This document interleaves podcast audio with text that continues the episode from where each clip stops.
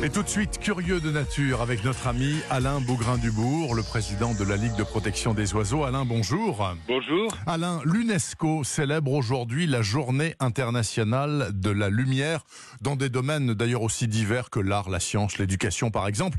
Et vous, naturaliste, vous souhaitez à cette occasion rappeler que certains animaux aussi produisent de la lumière, comme par exemple les lucioles, mais il n'y a pas que, j'imagine. Il n'y a pas que, euh, oui, le premier qui nous vient à l'esprit sûrement le ver luisant de son vrai nom, l'empire du grec brillait. Mmh. Alors il s'agit d'un coléoptère dont la femelle, plus que le mâle du reste, émet une lumière ne dégageant aucune chaleur. D'où vient cette bioluminescence? C'est la question qu'on peut se poser.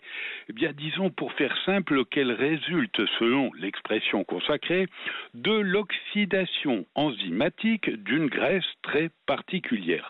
Reste à savoir à quoi sert ce processus biochimique situé à l'extrémité de l'abdomen.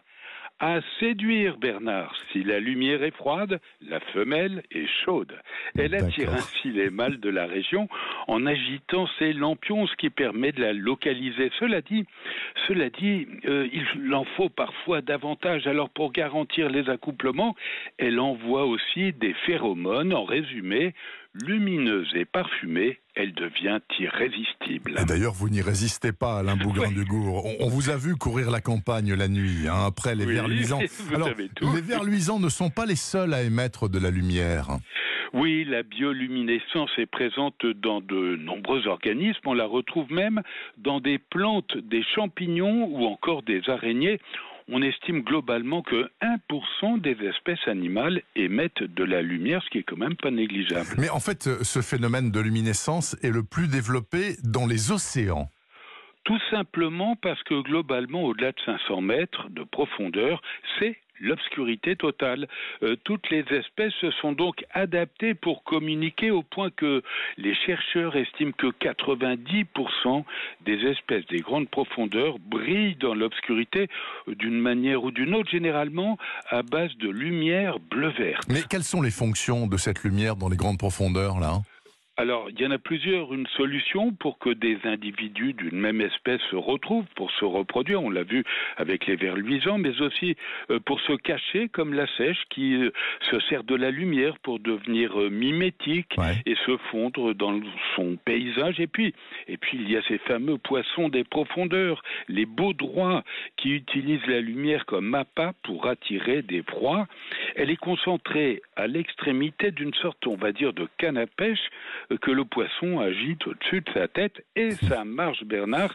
Pour être tout à fait juste, du reste, ce n'est pas le poisson prédateur qui émet de la lumière, mais des bactéries qui vivent à l'intérieur de son appât, ce qui, je crois, rend la situation encore plus extraordinaire. C'est absolument incroyable ce que vous décrivez là, Alain Bougrain-Dubourg. Alors, il faut préciser que la science euh, s'est inspirée de la bioluminescence du règne animal pour trouver des applications dans nos technologies. Rappelez-vous, en 2008, trois chercheurs ont reçu le prix Nobel quand même pour la découverte d'une protéine fluorescente. Plus largement, on utilise des bactéries bioluminescentes pour vérifier la qualité des eaux usées. Oui. Euh, du plancton également permet d'émettre euh, de la lumière dans des parkings, mais on peut aussi noter ce qui m'apparaît être vraiment des dérives. Figurez-vous qu'aux États-Unis, on vend des poissons génétiquement modifiés qui brillent dans les aquariums et on pense même à fabriquer des arbres bioluminescents.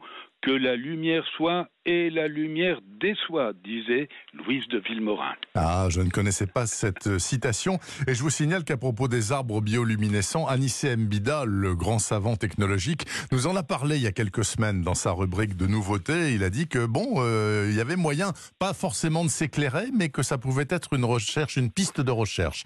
Visiblement, vous n'êtes pas d'accord avec lui. La recherche mérite d'être faite, je suis réservé sur l'application. Voir. Absolument. Merci beaucoup en tout cas. Bon week-end Alain. Merci.